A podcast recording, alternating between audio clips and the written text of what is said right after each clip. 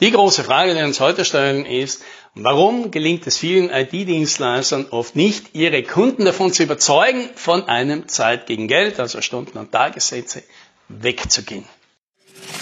Hallo und herzlich willkommen bei 10 Minuten Umsatzsprung, dem Podcast für IT-Unternehmen, bei dem es um Wachstum, Vertrieb und Marketing geht. Mein Name ist Alex Rammelmeier und ich freue mich, dass Sie dabei sind.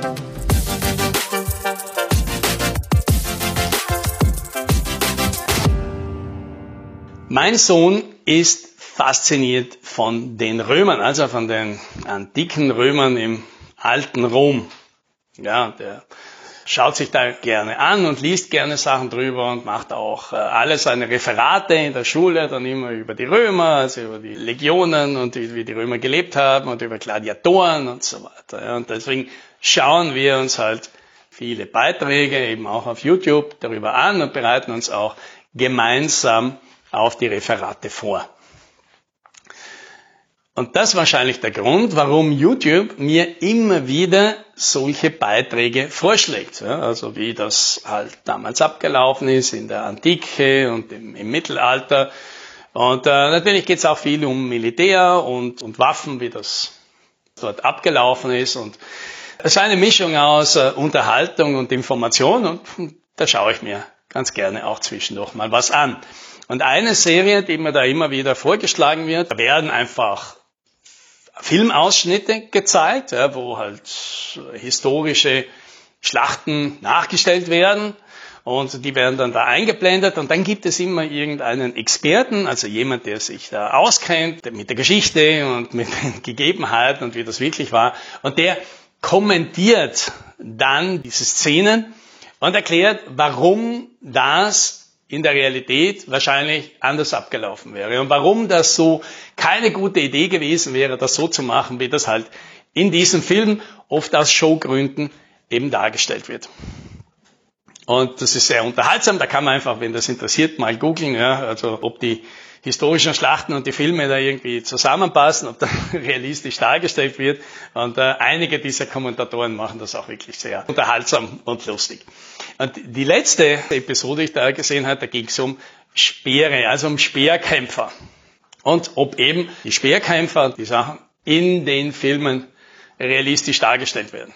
Denn tatsächlich waren ja, also irgendwie glaubt man immer, das Schwert war ja die Waffe der Antike und des Mittelalters. Also tatsächlich haben nur ganz wenige mit dem Schwert gekämpft, sondern bekannterweise die Römer haben natürlich sehr viel Gebrauch vom Schwert gemacht, aber die haben auch ein Speer gehabt und fast alle anderen haben Speere benutzt und zwar aus einem guten Grund, weil der Speer grundsätzlich eine deutlich bessere Waffe ist als das Schwert. Also Faustregel, ein Speerkämpfer ist so viel wert wie zwei Schwertkämpfer. Und im Normalfall, wenn alles andere gleich ist, wird der Speerkämpfer gegen den Schwertkämpfer gewinnen.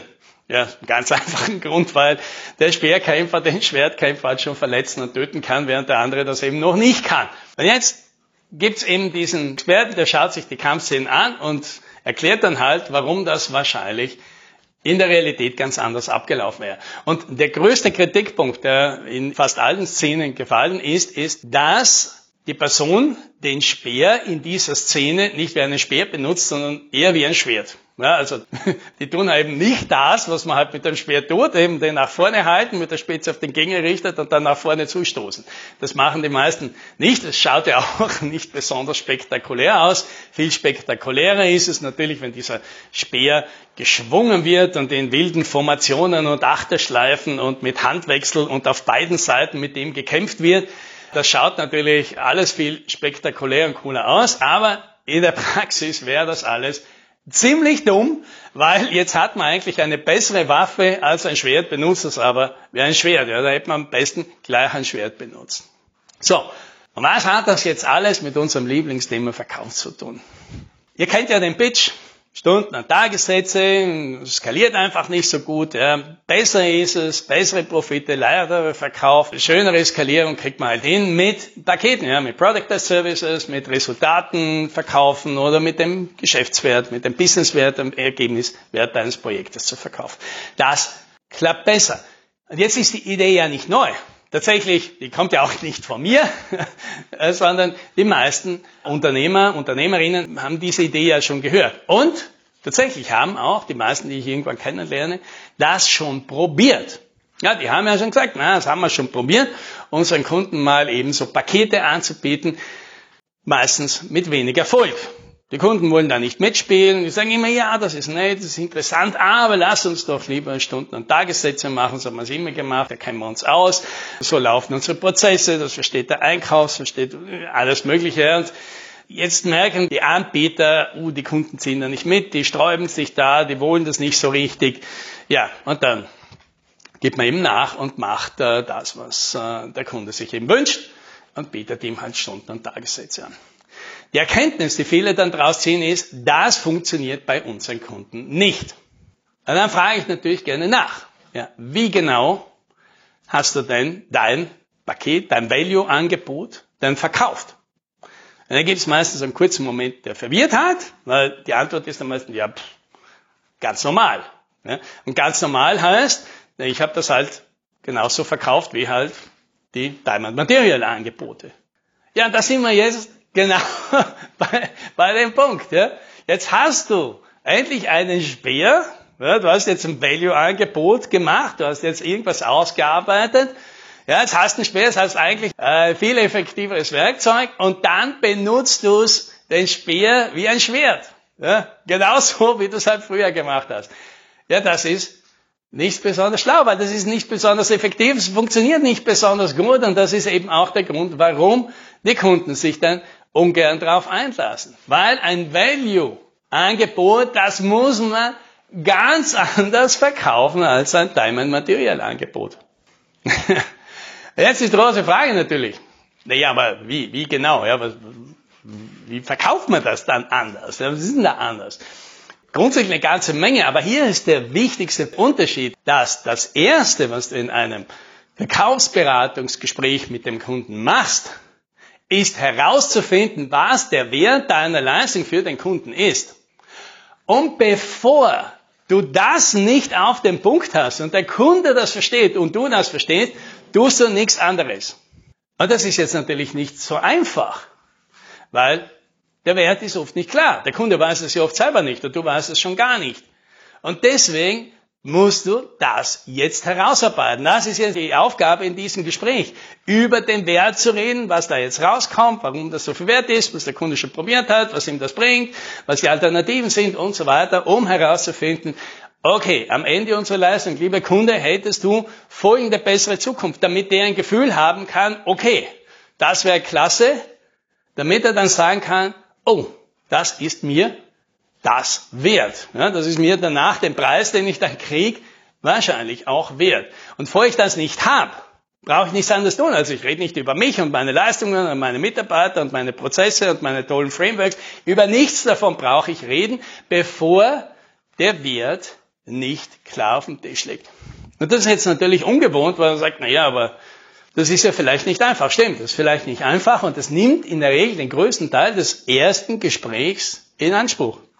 Also meine persönliche Erfahrung, erfreulicherweise immer wieder passiert, sich bei mir im Kalender einen Termin einbucht, ja, wenn man irgendwie motiviert ist, dann findet man das auf der Webseite. Bei uns kann man sich was eintragen, ja, dann plaudert man ein paar Minuten, um sich ein bisschen kennenzulernen und zu sagen, wie, wie ist es jetzt zu dem Gespräch gekommen. Und dann geht es darum, was wollen wir denn hier erreichen? Was ist denn das Ergebnis einer möglichen Zusammenarbeit und was könnte das wert sein? Und das, dieser Teil, ja, der nimmt tatsächlich den allergrößten Teil in Anspruch. Also sobald wir das mal haben und klar sind, okay, lieber Kunde, was du wahrscheinlich brauchst, was du wahrscheinlich gerne hättest, was ein gutes Ergebnis für dich wäre, ist folgendes, dass der dann erkennt oder die dann erkennt, ja, das wäre wahrscheinlich eine gute Sache, wenn wir das erreichen könnten, das wäre super. Bis wir an dem Punkt sind, sind von der Stunde 40 bis 45 Minuten weg. Das heißt, in der Zeit, in der ersten Dreiviertelstunde rede ich überhaupt nicht über mich und was wir tun und was es alles gibt und was wir für Leistungen haben, für Pakete und, und was wir schon für andere gemacht haben, wird überhaupt nicht geredet. Ist wozu auch? Ja? Vor nicht klar ist, was wir hier machen können, sind das unnötige Details. Und am Ende von dem, ja, wenn einmal klar ist, was der Wert ist, Dann mache ich halt eine Analyse und sage, okay, die Situation stellt sich für mich folgendermaßen dar. Das wir jetzt erreichen, das brauchen wir dazu. Es hat bisher nicht funktioniert, weil sie das nicht haben. Wir müssen zuerst das machen. Und dann kann der Kunde entscheiden, stimmt der mit meiner Analyse ein? Ist das schlüssig? Sagt er, ja, okay, das macht Sinn. Das erklärt das für mich auch, warum es in der Vergangenheit nicht so funktioniert hat, wie ich mir das vorgestellt habe. Und dann kann er sagen, ja oder nein. Und wenn das passiert ist, sage ich ihm, ich an Ihrer Stelle würde Folgendes tun. Erstens, zweitens, drittens.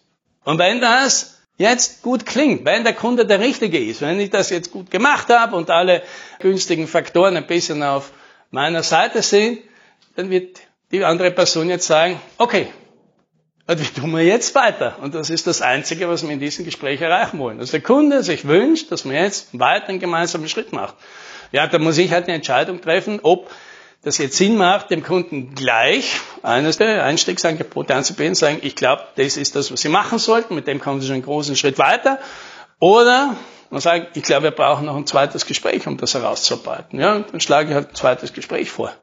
Aber nochmal, ist nichts, da ist kein Preis, da ist kein Angebot, außer eben, ich habe zum Schluss dann ein, ein kleines Angebot, aber da wird über nichts anderes diskutiert als über den Wert. Und vor der Wert nicht klar ist, brauche ich in so einem Value-Selling-Gespräch nichts anderes machen.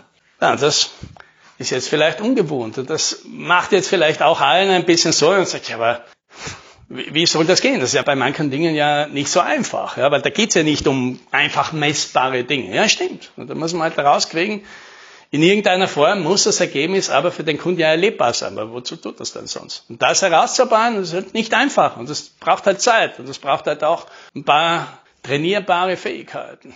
Ja, und wenn das was für dich ist, dann habe ich vielleicht ein Angebot, ja, stell dir vor, ja, ja, im Herbst startet unser Value Selling Bootcamp, da machen wir halt das und trainieren das. Und am Ende wirst du sehen, das ist ganz einfach, wenn man es mal drauf hat, wie halt alles.